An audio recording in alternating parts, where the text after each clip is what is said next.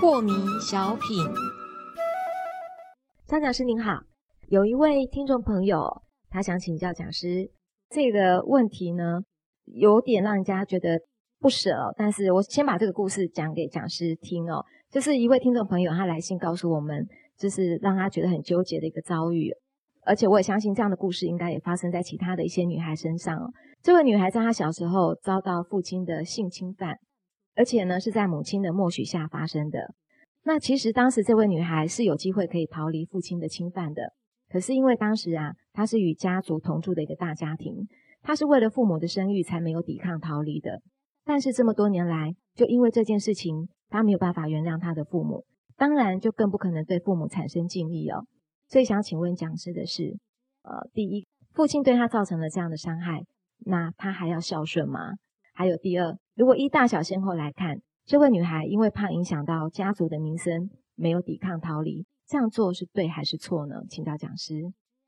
呃，像这样的不幸的事情就叫做乱伦嘛，啊，是，嗯，古代这种案例很少，现代非常非常多。嗯，我们为什么现在多呢？因为现在很多的色情片都是以这种妇女乱伦为题材啊，是啊，还有很多不伦不类的嘛，哦，然后呢，大家都以为这是只是个娱乐嘛，没什么嘛。实际上呢，他给予家庭的暗示其实很多很不良的，所以才会产生这么多的这种乱伦的事件。是。那以这个乱伦来说，这个罪过算大。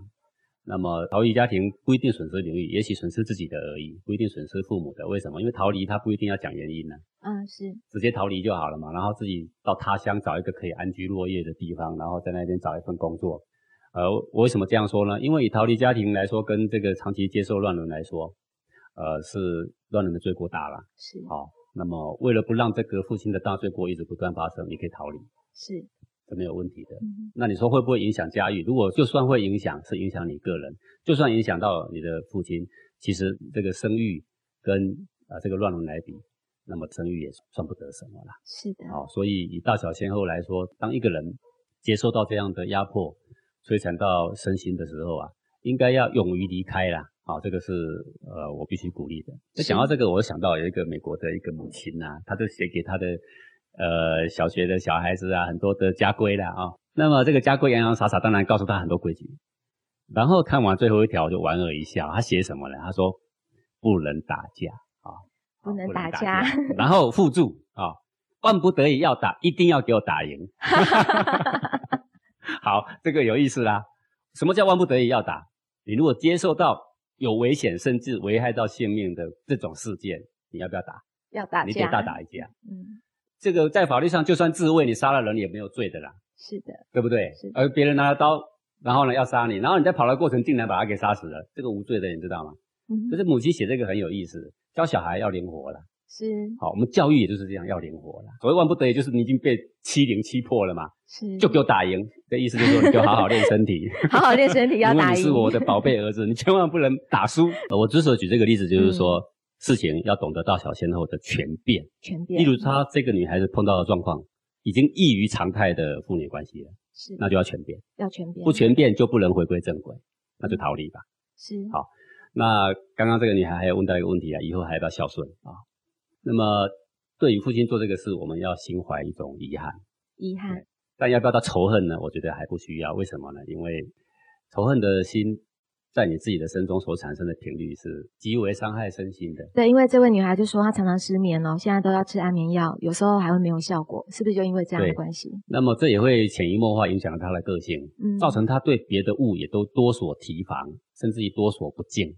这都有可能会发生的。嗯，哦，我想要怎么样懂得说停止那个伤害？我所谓的伤害，父亲的伤害已经过去了，现在你要停损，对你的身心的停损，就是你那个情绪一定要回归正轨。那怎么训练自己呢？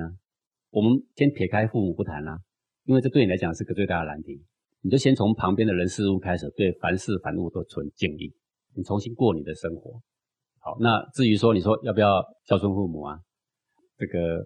偶尔过年什么回去探望一下你的母亲，我想是应该的吧。好，然后呢，古圣先贤会怎么说啊？孔子就曾经跟子贡有一段对话嘛，他就问子贡说：“呃，这个对父母是不是父母的话都听，就叫做孝顺？好，然后子贡就说：当然啦，如果君的话你都听，叫做忠；父母的话都听，叫做孝啊。这个孔子说：小人哉啊，你这个子贡啊！好，不对，不是啊。你的君说的话是正的，你听从，那就是正的；你的君说的话是反的，你不听从才能够正的，不是吗？是。你的父母也是一样啊，他虽然是生你养你，他说的话是正的，我们就顺从；他说的话是反的，做的事情是完全反的，你就反着他来，才能够回归正轨，不是吗？这就是学而时习之啊，就是全变，就是执其两端，用其中啊。啊，古圣先贤早就讲好这个学问，而是我们对于这个古文化，我们非常的漠视，所以你不知道说这些答案里面呢，在这些古书里面，也写的极其明白。对，我们有五千年的历史啊。五千年智慧者的结晶啊，都在哪里？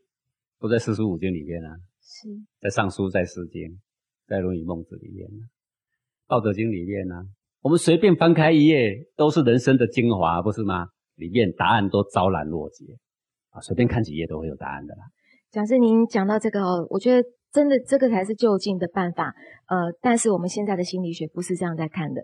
现在的心理学都会依据说你的原生家庭是出现了什么状况，所以导致你现在是什么样的性格。真的一点解决的办法都没有，不像讲也有一些安慰的效果啦。是的。然后有的时候为了要发泄他的情绪，准备一些棉被枕头给他捶啊。我以前年轻的时候呢，也带一些潜能训练啊。嗯。呃，确实当下他哭一哭，他会觉得他得到了解脱了。是，可是实际上他内心的那个恨呢，其实是没有解决，没有解决，他会那个恨意会发生在别的事件上，连带着别的事情。对，讲师我要讲的就是这一点，就是讲师你刚刚教我们的，遇到这样的事情就是一个遗憾嘛，哈。这个遗憾要停损嘛？对，要停损。对，然后你的生活你要开始。其实五千年文化跟一个两百年的文化，各位你知道这差几倍吗？